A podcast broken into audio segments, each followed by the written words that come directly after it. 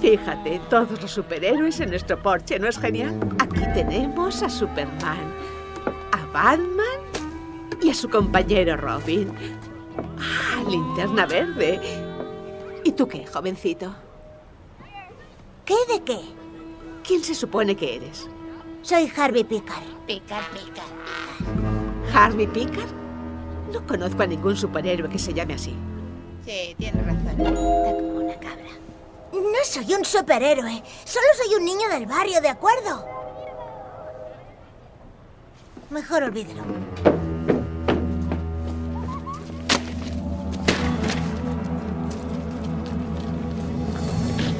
¿Por qué tienen que ser todos tan estúpidos?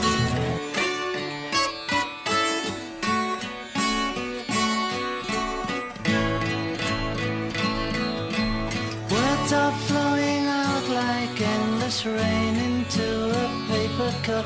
They slither wildly as they slip away across the universe. Pools of sorrow, waves of joy are drifting through my opened mind, possessing and caressing me.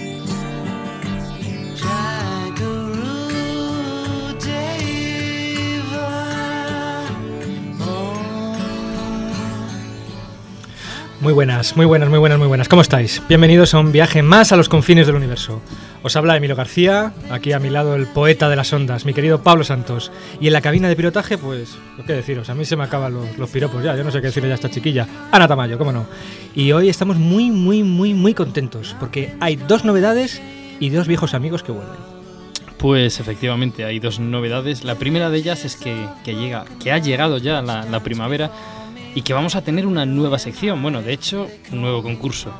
Y dos viejos amigos, Astrovida y nuestro queridísimo Astromático. Astromático, astromático, pero bueno, pero Bueno. la cucaracha está de los... Venga, Es venga, que- venga, venga, Felipe, Felipe, a ver si no llega la sangre al río. Y venga, anda, que Ana ya encendió los motores y vamos a ponernos en marcha. Pero eso sí, antes que nada, como siempre, recordaros la dirección de correo electrónico que es, Pablo, Universo arroba Para- y nuestra web y nuestra web, ¿Qué efectivamente, que es universo.iaa.es. donde por otro lado, pues bueno, ya hemos puesto las imágenes correspondientes al programa anterior sobre núcleos de galaxias activos. Os lo recomendamos porque bueno, eh, Emilio se ha pegado un trabajazo impresionante Sí, para poder colgar las imágenes. Y mi madre también.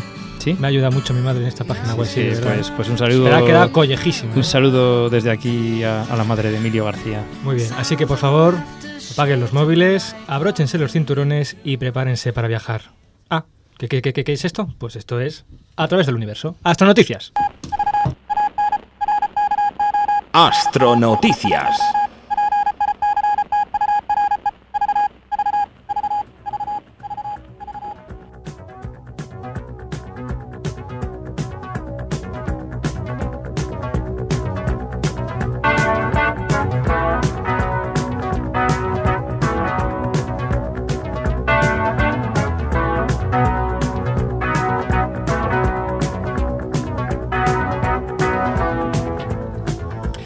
Encontrada agua congelada en el polo sur de Marte, suficiente como para cubrir totalmente el planeta rojo. Pues así es, así es. Eh, una nueva medición de la sonda Mars Express descubre una gran masa de agua helada bajo el polo sur de Marte. Si en el programa anterior hablábamos del polo sur del Sol, pues hoy vamos a hablar del polo sur de nuestro planeta Marte. La cantidad de agua atrapada en las capas heladas de la región polar meridional de Marte sería suficiente para cubrir toda la superficie del planeta con una capa líquida de 11 metros de profundidad. La cantidad de agua en dicha región ya había sido calculada antes, pero nunca con tanta precisión y cubre un área tan grande como una gran parte de nuestro continente europeo. Así que fijaros, esta nueva estimación ha sido posible gracias al radar avanzado para investigación subterránea e ionosférica de Marte, vamos, en inglés MARSIS. De la Mars Express, que ha sido una sonda desarrollada conjuntamente por la NASA y la Agencia Italiana del Espacio. Bueno, la sonda no, el, Perdona, el, el- el instrumento, el instrumento, el, radar este de nombre Eso es. Marsis, Marsis. Y, y este radar pues, pues puede observar a través de las capas heladas hasta el límite inferior estas capas heladas depositadas en los polos de Marte, que en algunos lugares se sitúa a una profundidad de hasta 3,7 kilómetros por debajo de la superficie. Ahí es nada. Ahí es nada. Las capas de hielo polar pues contienen la mayor parte del agua existente en Marte, aun cuando hay otras zonas que parecen haber sido húmedas en el pasado, así que en su momento tuvieron, tuvieron agua. Bueno, ya lo sabéis, comprender la historia y la suerte corrida por el agua en Marte pues es clave para comprender si este planeta tuvo en algún momento de, de su historia vida, ya que como todos sabéis, pues la vida mm, en el sentido que nosotros entendemos, pues depende del agua líquida. Bueno, yo, yo, yo, yo conozco vida en, en- en alcohol. Sí, el alcohol, venga, Sí, sube, sí, sube la, sube la sintonía, ¿no? En serio.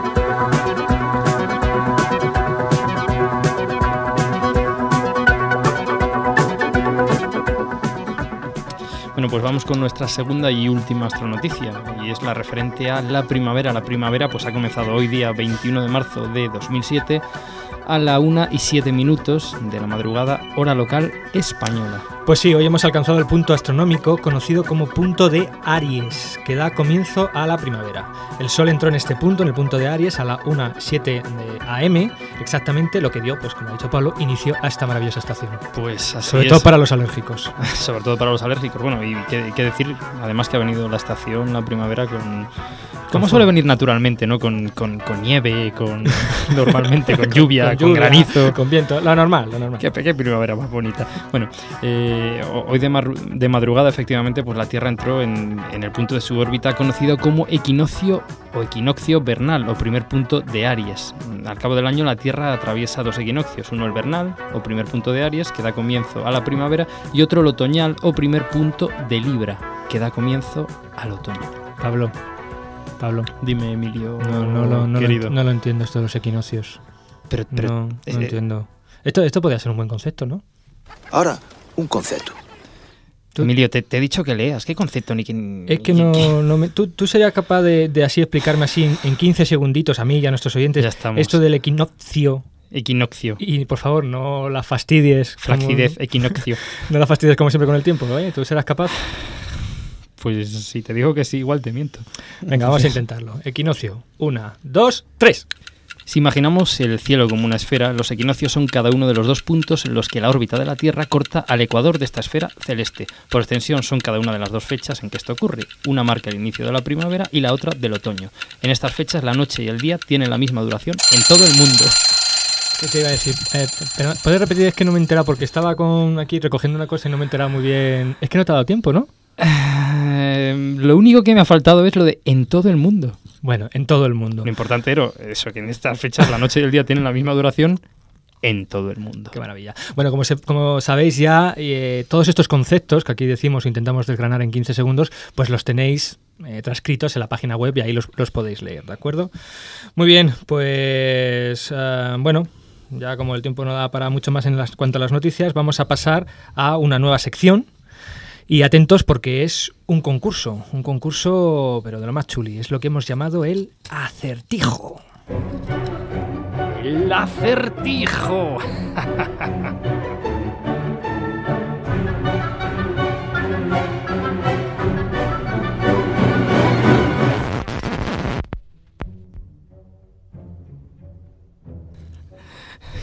¿Qué le ha pasado a la sintonía? No sé, que estamos mal de presupuesto. En fin, pues sí, pues sí. eh, vamos a tener que hacer un telemaratón, tele ra- ra- radio maratón para, para sacar dinero para a través del universo. Bueno, eh, efectivamente, tan agobiados que estábamos con, con las astropreguntas, pues hemos decidido contraatacar y haceros una pregunta a vosotros y a vosotras, oyentes y oyentas.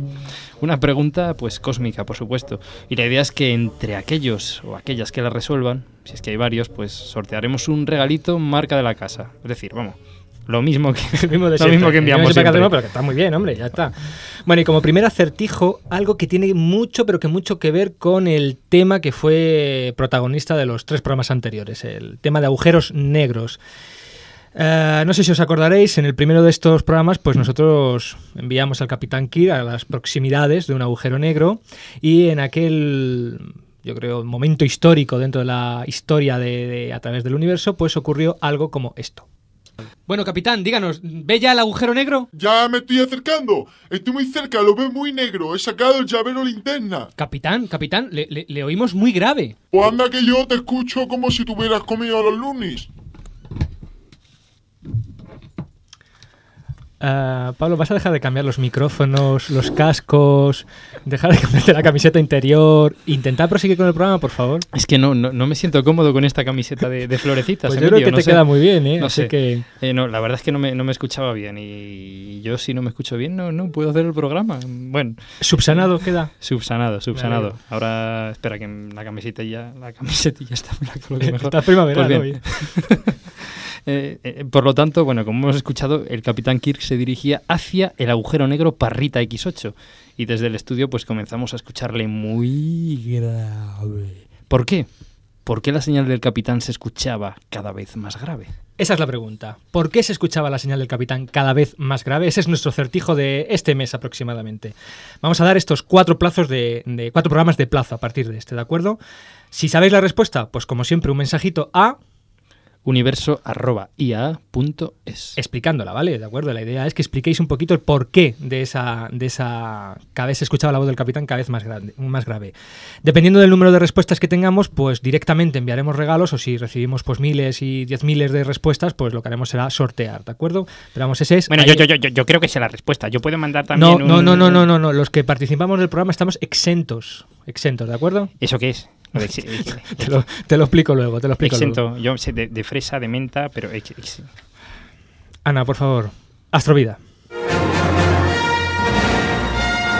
Astrovida.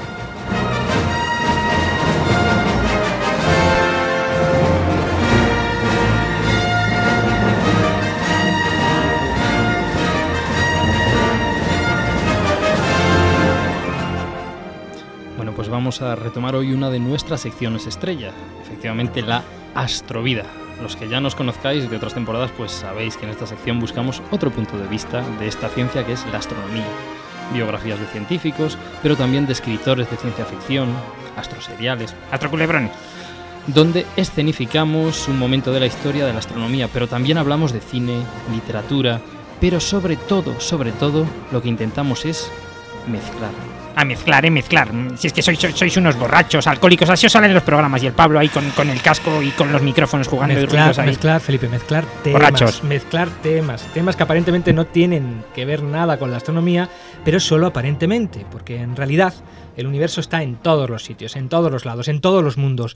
Y hoy, en el programa hoy, en el programa siguiente, perdón, pues le toca a un mundo que es especialmente querido para nosotros, el mundo de los cómics. Los te veo. Creo que, creo que los que hacen cómics de animales y superhéroes son muy limitados porque quieren atraer a los jóvenes.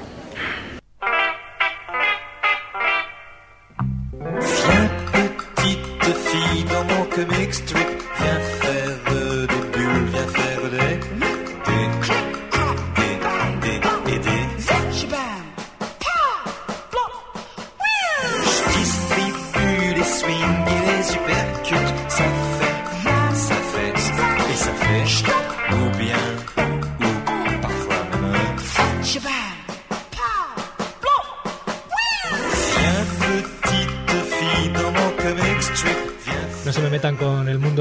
superhéroes, ¿eh? porque si en general el mundo del cómic está lleno de referencias astrofísicas, pues yo qué sé, por ejemplo, me acuerdo del famoso número de Tintín y el viaje a la luna, o un montón de obras de, de Moebius, es los cómics de superhéroes, pues donde más aparecen eh, temas relacionados con la astrofísica, ¿de acuerdo? To the Batmobile. Let's go. Atomic batteries to power. Turbines to speed. Roger. Ready to move out.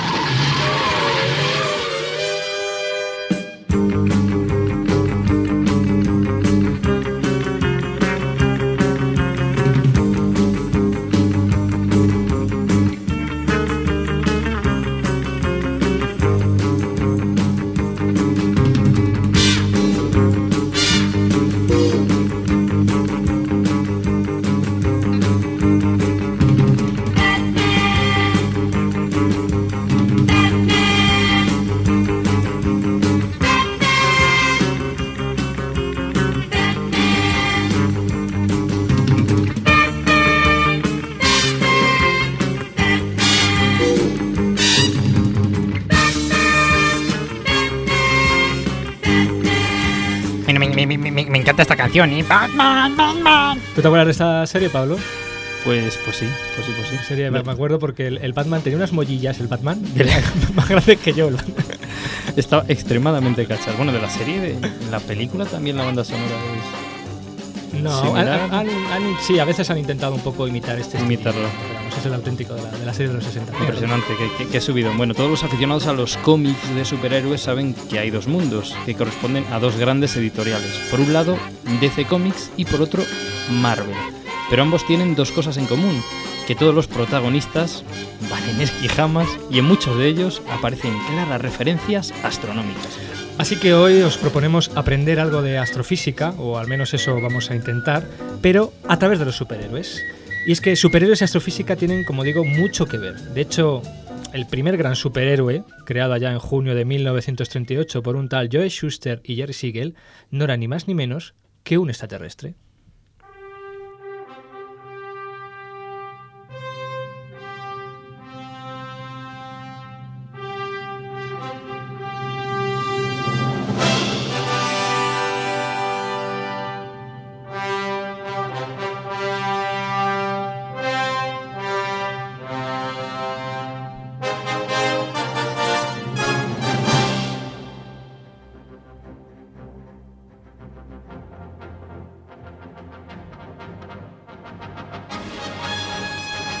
Pues, pues efe- efectivamente hay un extraterrestre que, que proviene de un planeta muy muy lejano llamado Krypton, que es, que es Superman. Y hoy nos hemos propuesto un reto, con solo unos cuantos datos sobre Superman y unas cuantas leyes físicas, averiguar qué tipo de planeta debió de ser Krypton.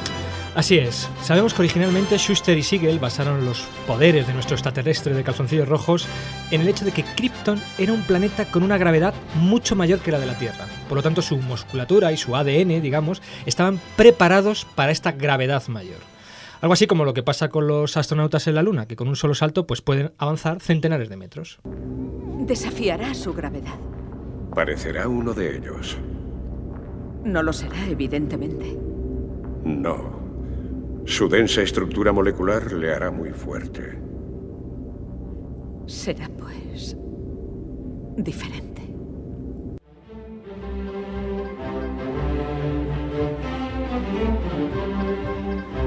Mm, Bueno, después la cosa se fue yendo un poquitito de madre. Mm, Cosas como visión de rayos X, superaliento ah, y demás megapoderes pues ya eran difícilmente justificables con tan solo una diferencia de gravedad entre Krypton y la Tierra. Por eso, pues nosotros nos vamos a quedar con el Superman de la llamada Edad de Oro. Un Superman que ni tan siquiera volaba, solo podía dar grandes saltos. Concretamente, según se dice en el número 1 de Action Comics, Superman puede saltar edificios de unos 200 metros de altura. Muy bien, si le presuponemos a Superman una masa de unos 100 kilos de puro músculo y hacemos unos sencillitos cálculos de mecánica, resulta que para saltar 200 metros aquí en la Tierra se necesita un impulso inicial que proporciona una velocidad de unos 225 kilómetros hora. Algo un poco difícil para un ser humano, pero nada comparado para nuestro posible, nuestro extraterrestre favorito, acostumbrado a la tremenda gravedad de Krypton. Tranquila, yo lo sujeto. ¿Que va a sujetarme? ¿Y quién le sujeta a usted?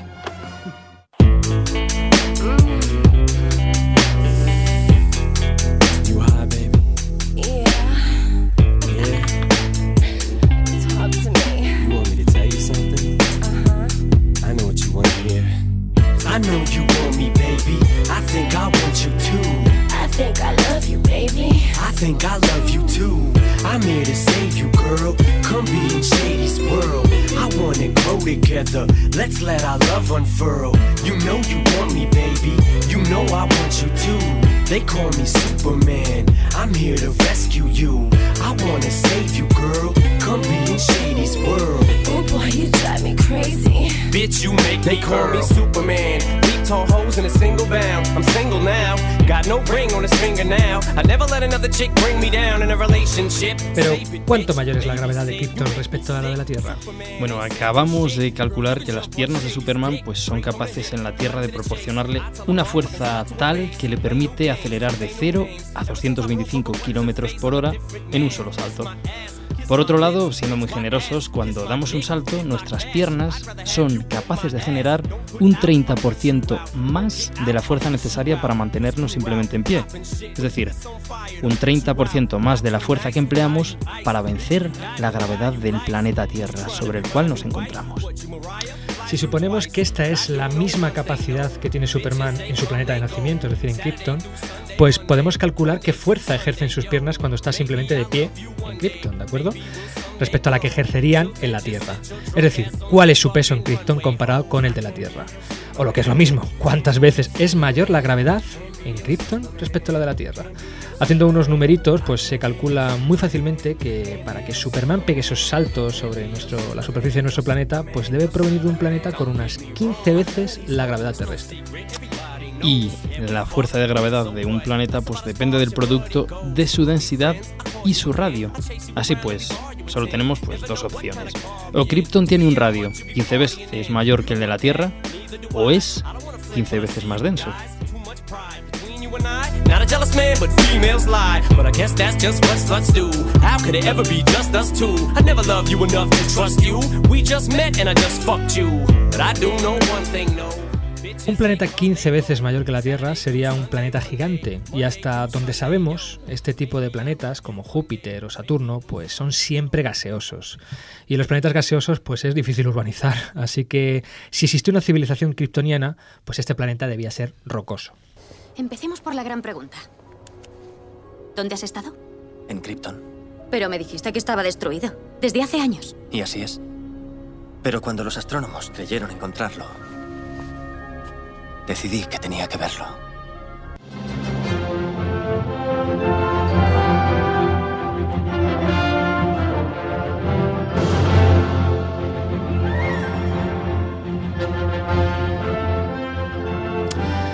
Así pues, si Krypton no era 15 veces más grande que la Tierra, pues debió ser 15 veces más, eh, perdón, Krypton debía ser 15 veces más denso que la Tierra.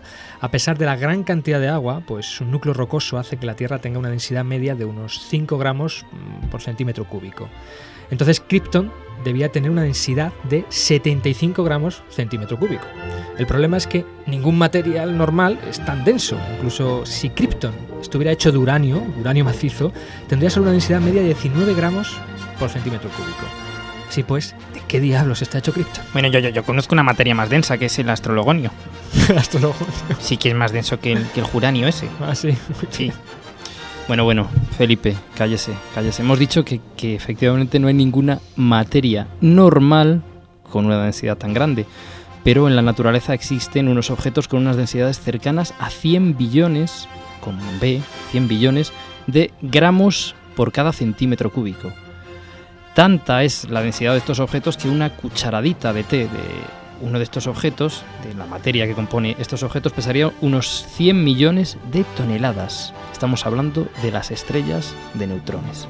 Cuando una estrella de una masa superior a unas 8 veces la masa del Sol, unas 8, entre 8 y 10 veces la masa del Sol, eh, estalla como una supernova al final de sus días, lo que es su núcleo pelado, lo que queda de su núcleo, formado básicamente por hierro, sigue colapsando por su propio peso. Como su masa es muy grande, este colapso sigue y sigue y sigue hasta que se supera una cierta densidad crítica, a partir de la cual los electrones se combinan con los protones para dar neutrones. La estrella se convierte en una inmensa bola de neutrones. Si la masa de la estrella no supera un cierto valor crítico, entre 1,5 o 2,5 masas solares, aunque dicho límite superior denominado masa de Chandrasekhar, mm, aunque no, no, lo conocemos con precisión, pues bien, la presión que ejercen los neutrones logra frenar este colapso y la estrella pues va a quedar estable. Tendremos entonces lo que se llama, lo que se conoce como estrella de neutrones. Así que, bueno, bastaría con que Krypton, el planeta natal de Superman, tuviera un núcleo como el de una estrella de neutrones, de no más de 600 metros de radio, y ya tendríamos una gravedad 15 veces la gravedad de la Tierra, y Superman podría seguir saltando edificios. Bueno, resulta difícil pensar en cómo podría formarse un planeta que tenga como núcleo una estrella de neutrones, pero lo que sí está claro es que desistir duraría muy poco. La intensa gravedad que genera una estrella de neutrones generaría tales fuerzas de marea en el planeta que provocaría terremotos brutales, que finalmente acabarían con la destrucción del planeta, o sea, lo que ocurrió con Krypton. Y aunque es improbable que existan planetas con núcleos estelares, hemos de reconocer que tanto Siegel como Schuster se adelantaron en unos 20 años al descubrimiento de las estrellas de neutrones. Quizá otra proeza de Superman. Los dioses son seres egoístas que van volando por ahí con su capita roja sin compartir su poder con la humanidad.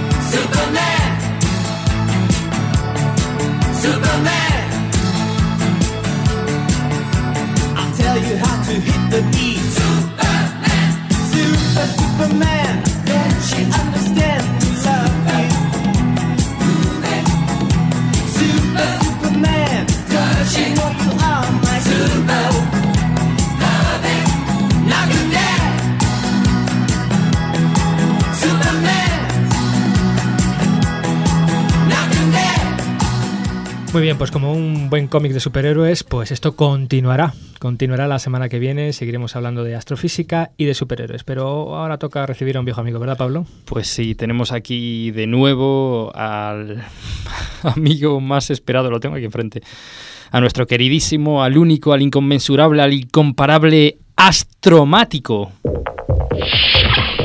Program complete. Direction unclear. Please repeat request. Program complete. Interface complete. Program complete. Auto destruct sequence armed. Program complete. Warning. Program complete.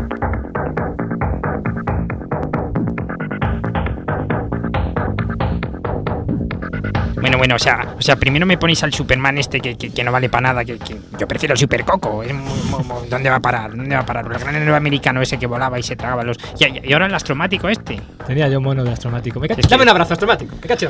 Pero que... que se oiga, que se oiga y ese abrazo. Pero bueno, pero, Sí, pero bueno, a mí, a, a mí nunca me dais abrazos. Ay, hombre, que este se le ocurra, hombre. Ni Pablo, ni tú, ni, ni- que se le ocurra, que se le ocurra, pero... Bueno, Felipe, no te pongas así. Yo de lo que sí es verdad es que tenía muchísimas ganas de estar con vosotros. No me pongas así, que no me que pongas así. Y tú Tienes, estabas- la mitad del programa para ti y... Sí, bueno, por una vez que se produce.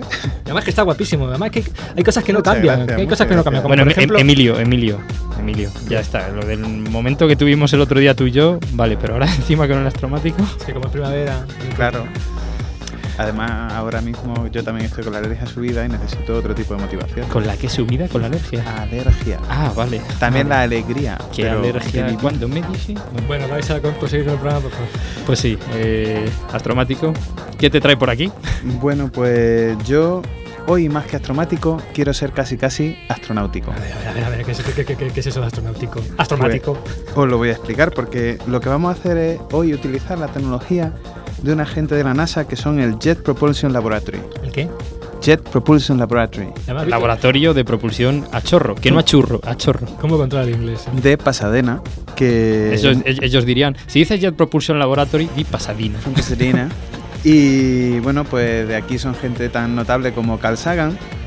Y pues una de las misiones más legendarias que se han lanzado desde aquí, por ejemplo, fueron las Ranger a la Luna, Ujú. las sondas Mariner que fueron a diferentes planetas del sistema solar Ujú. y las famosísimas Viking que aterrizaron en dos puntos diferentes del planeta rojo. Ajá. Pero en nuestro caso, lo que vamos a hacer es viajar por todo el sistema solar gracias al Solar System Simulator. O sea, el simulador del sistema solar. Yo, yo lo traduzco porque como sé que hay, que hay gente pues que de nuestros oyentes, la mayoría controlan inglés, pero hay algunos que no, entonces bueno, para que no... En fin. Pues nada. Por cierto, por cierto, astromático, es que, es, es que te repites, ¿eh? Es- Este tipo tiene una sección y yo no. O sea, de- eh, esto que nos vas a contar es que es lo mismo que Celestia. ¿Por Bueno. qué? Por- otra vez, Celestia 2. Astromático, Celestia, Celestia, Celestia, Celestia. A ver, por una vez te voy a dar un poquito de razón. Eh, El sí, sí, es que simulador este de sistema solar es parecido a la parte del sistema solar que tiene Celestia, pero tiene algunas ventajas. En principalmente que no hay que instalar nada en nuestro equipo. Se trata de una página web, nosotros buscamos JPL Solar System Simulator en Google y le podemos dar al botón voy a tener suerte. Bueno, como, como con el Capitán Kir y, y los GRBs. ¿Qué momento? Parecido. Pues, eh, o sea, escribimos JPL Solar System Simulator, le damos en Google al voy a tener suerte y ¿qué, qué es lo que encontramos allí? ¿Astromático? Pues vamos a saltar a una página donde vamos a poder elegir qué cuerpo del sistema solar es el que queremos ver, en qué momento concreto, cuánto queremos que llene la imagen ese cuerpo y lo más interesante, desde qué otro cuerpo queremos verlo. Y no solo podemos... Pero bueno, bueno, pu- puedo elegir un cuerpo, un cuerpo de mujer, por ejemplo. No. Y que llene toda la pantalla. Cuerpo celeste. eh, Pues eso, Felipe. cuerpos, cuerpos No celestes. de como, como Ana Tamayo. Bueno, el caso está en que mm, podemos irnos a cualquiera de los planetas, incluso al defenestrado Plutón, podemos irnos a las lunas de los diferentes planetas, pero también lo más interesante es que podemos eh, localizar misiones de la ESA y de la NASA, como la New Horizons o la Rosetta, que han sonado muy recientemente. A ver, a ver, a ver, que no, que no he entendido bien. O sea, tú llegas a la página esta, pones lo que quieres ver y en ese momento concreto, en el momento concreto que lo quieres ver y te sale una imagen. Así, ¿no? Exactamente, un JP. Pero esto no, no es demasiado espectacular, ¿no? Eso, eso es, Emilio, ahí, ahí. el- el- es que el astromático este es un, es un fraude. O sea, casi, un fraude. casi, casi un mes de ausencia en el programa y, y vienes con esto. Bueno, esto tiene, si lo cuentas así, realmente parece un poco chorra. Pero, mm, en primer lugar, recordemos que no necesitamos ningún ordenador para utilizar esto y que cuando tú lanzas esta consulta diciendo que quieres ver un determinado cuerpo en un determinado momento, eh, esa consulta nos devuelve un enlace que queda en la parte de arriba del navegador y tenemos la imagen. Esa imagen podemos guardarla y podemos empezar, por ejemplo, a cambiar el momento en que estamos viendo la imagen, con lo cual tú puedes ir viendo una evolución temporal de lo que estás viendo.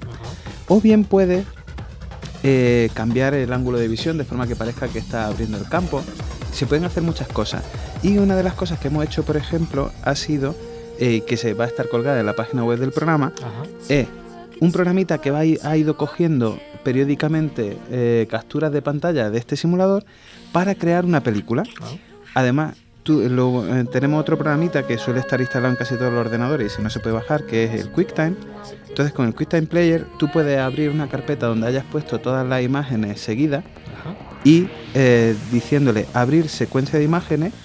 Abriendo la primera, ya el, el programa te monta automáticamente una película con toda la secuencia, con lo cual podemos hacer una serie temporal de todas las imágenes y eso lo podemos guardar, lo podemos ma- manipular, lo podemos pasar a un iPod, lo podemos pasar. A ver, a ver, a, a- a ver, que, que- yo me entere, que al final sí que sí que es espectacular, Pues porque, porque te permite, por ejemplo, saber cómo se ve Júpiter desde, desde la nave New Horizons, por ejemplo, cómo, cómo lo está viendo ahora, y no solo eso, sino que uno se puede montar una peliculita de lo que desde esta sonda se ha visto al pasar en la cercanía de Júpiter.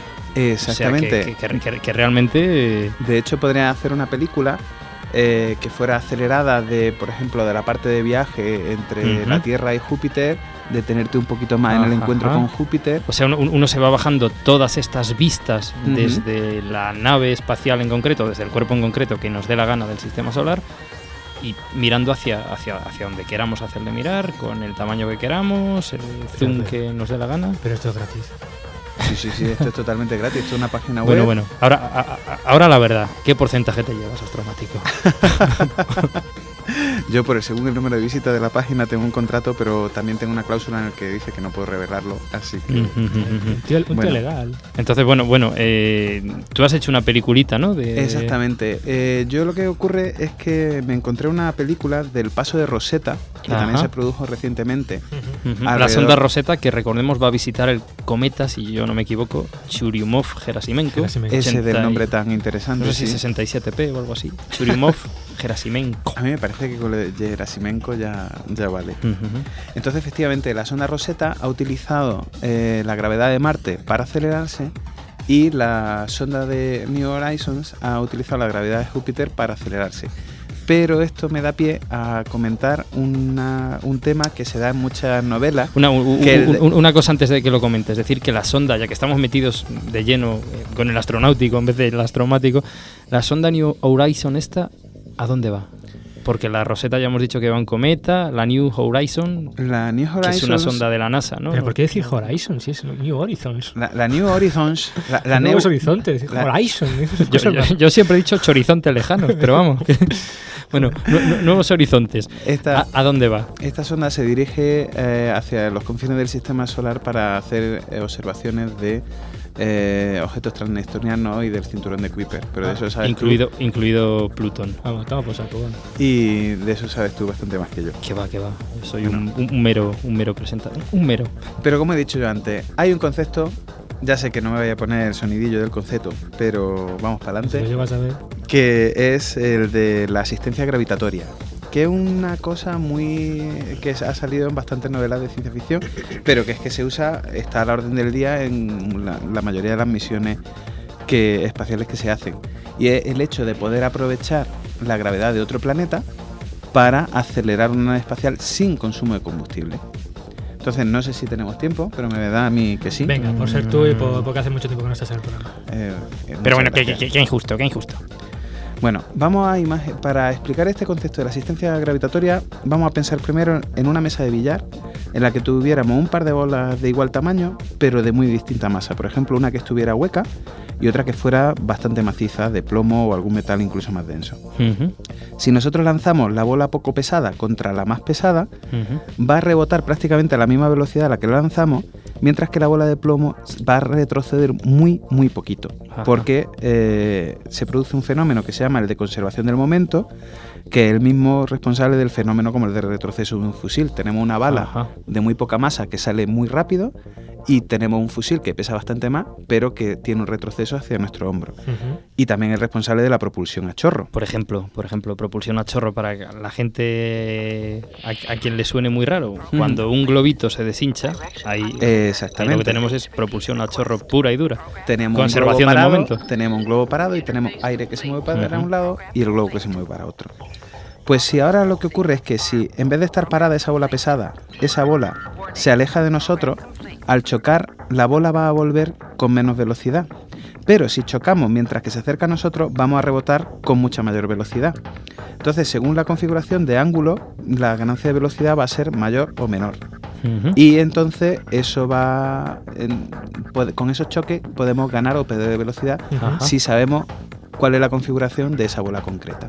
O sea, utilizando un poco la masa, Sí, pero la, la- la diferencia de masa tan brutal y, Sí, pero- y- y ese momento de inercia, yo pues no lo entiendo podemos... nosotros no, no lanzamos las naves a chocar contra los planetas, ¿no? No chocan contra los planetas, pero sí que ocurre que nosotros tenemos una nave que tiene una masa muy pequeñita que entra dentro de un campo gravitatorio de un planeta muy grande. Y entonces la interacción entre la masa de la nave y el campo gravitatorio del planeta no interacciona casi como si fueran esas bolas de billar, solo que lo que importa aquí es la trayectoria de la nave y la trayectoria del campo gravitatorio del planeta.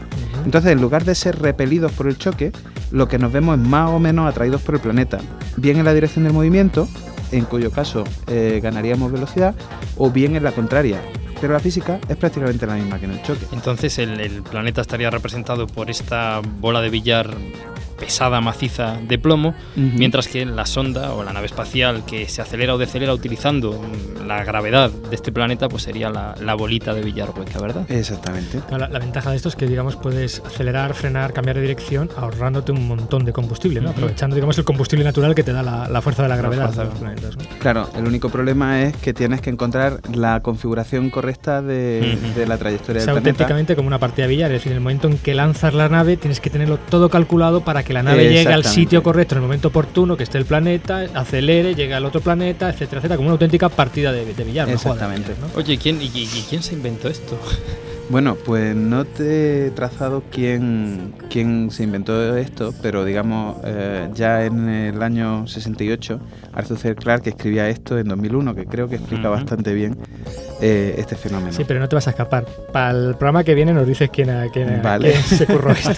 Aunque se intenta salir muy bien, pero para el siguiente lo quiera aquí. Es que- es Esta- que, vamos, esta no me la Escrito- tenía preparada. es- tú escrito 100 veces me sabré quién ha creado la asistencia gravitacional. Y tú escrito 100 veces no preguntaré al astromático cosas que no se tiene Se nota, preparadas. se, se- se- se nota que no es profesional. O sea, Sí, vosotros no traéis guion y él lo trae todo escrito. Y o sea, tú a es esto que- lo quito es que escribes si- 100 sin el veces guión- algo simplemente por el ser como eres, ¿vale? Vale, Venga. Emilio y Pablo son lo más cutre del universo. Emilio y Pablo Aquí no, Felipe, en casita, en la página web. Venga. Bueno, vamos a intentar ir con el trozo de 2001. Pertenece al capítulo Tránsito de Júpiter. Esto es cerca del final. El sobrevuelo se había llevado a cabo con precisión impecable. Como en una mesa de billar cósmica, la Discovery había rebotado contra el campo gravitatorio en movimiento de Júpiter y había ganado momento con el impacto. Sin utilizar combustible alguno, había incrementado su velocidad en varios miles de kilómetros por hora. Y sin embargo, no se violaban las leyes de la mecánica. La naturaleza siempre cuadra sus libros, y Júpiter había perdido exactamente tanto momento como había ganado la Discovery.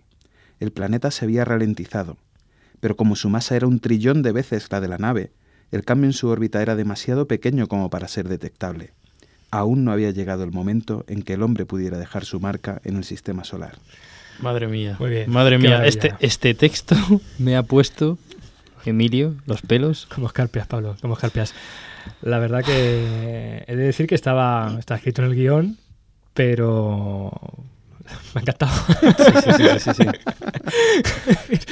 Quiero decir que leído por ti, la verdad que ha quedado fantástico, de verdad. Bueno, m- de- muchísimas gracias, Astromático. Vamos a ver si intentamos que, que no haya seriales no- sobre agujeros negros o sobre cualquier otra cosa que impidan que estén pues más del tiempo que nosotros queremos que estés con nosotros hablándonos de software, de astronáutica, de toda esa parafernalia técnica Bueno, que tiene. yo creo que me resarció bastante. Hoy, que- entonces, hoy te vamos a invitar Tengo, a- tengo, te- te- tengo, ten- tengo aquí un billete para que para un viaje a un agujero negro astromático. Te lo, te lo regalo. Te Y lo yo, tengo, regalo. y yo tengo 10 minutillos para terminar el programa con las astrocitas.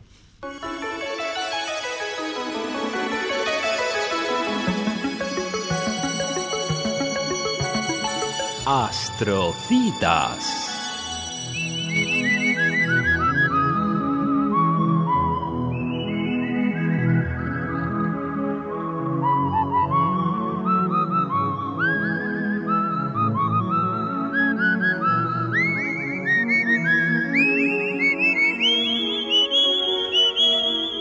Por cierto, que han sido varios los oyentes que nos han pedido el nombre de esta sintonía, que es de Claude Debussy. Sí, Lo que sí, no me acuerdo sí. muy bien la versión. Claude Debussy es la versión de Isao Tomita. Exactamente, Isao Isao Tomita Tomita. y es el arabesque, arabesque número uno. Uno del. Bueno, yo me acuerdo siempre, como siempre lo digo, la sintonía de aquel programa de infantil que había, que era el- planeta imaginario. Increíble, increíble. Estamos sí. hoy rememorando ¿eh? entre Batman años 60, Planeta Imaginario. ¿Cómo, cómo se nota que vamos bien de tiempo, eh? Sí, verdad. Charla en el Instituto de Astrofísica el, este jueves, no, el que viene.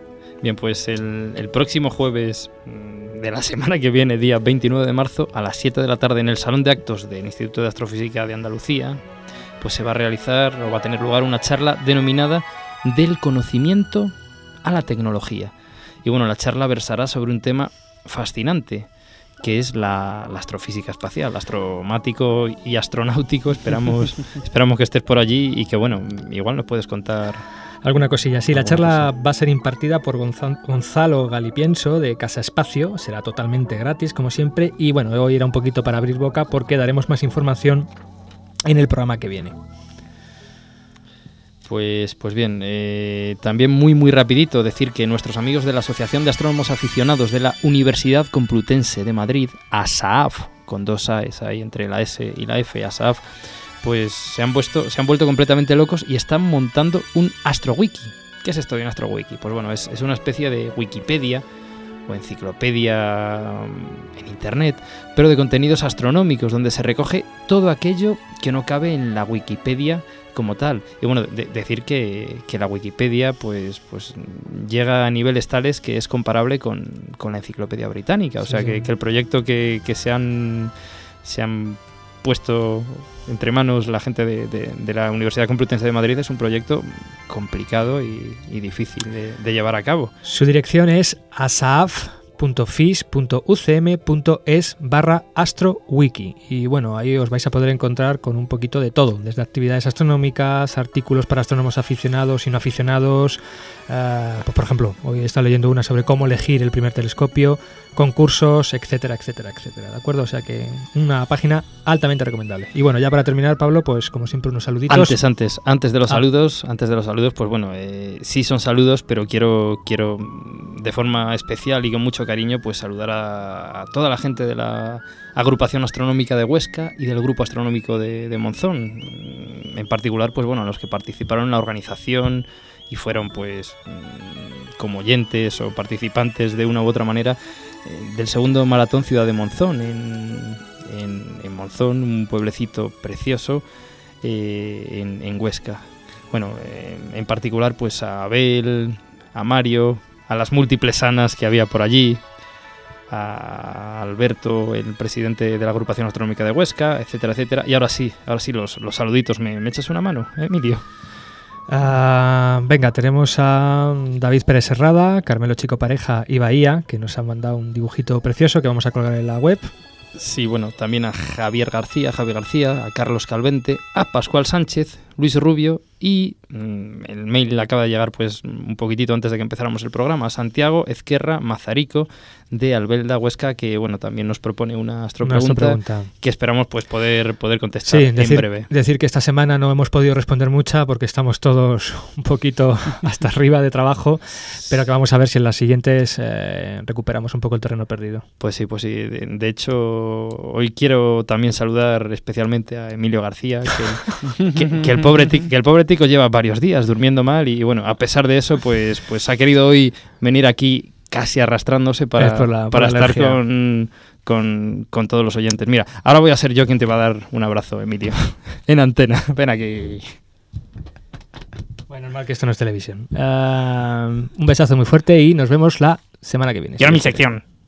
Cuando eras niña, ¿cuál era tu mayor fantasía? Tener padres. Tonterías. Lo correcto es ser un superhéroe. Tenemos superpoderes y somos americanos. Es nuestra oportunidad.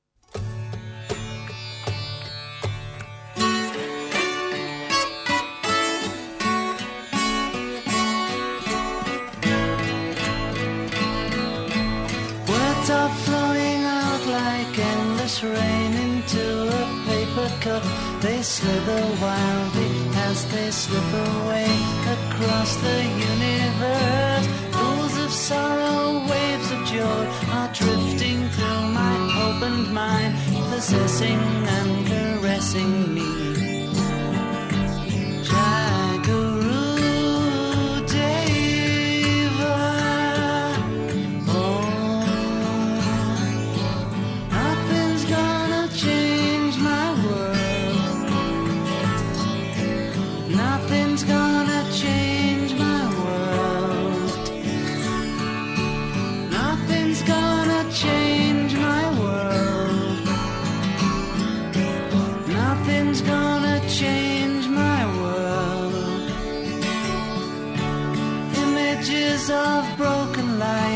Dance before me like a million eyes. They call me on and on across the universe.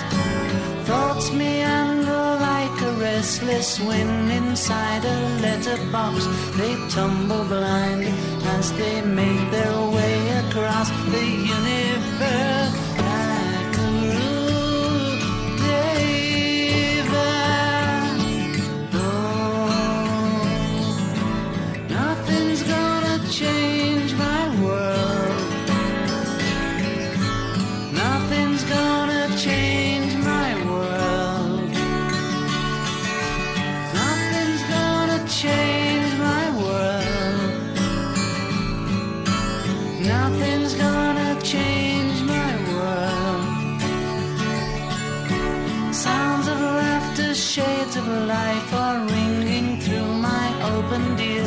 sorry.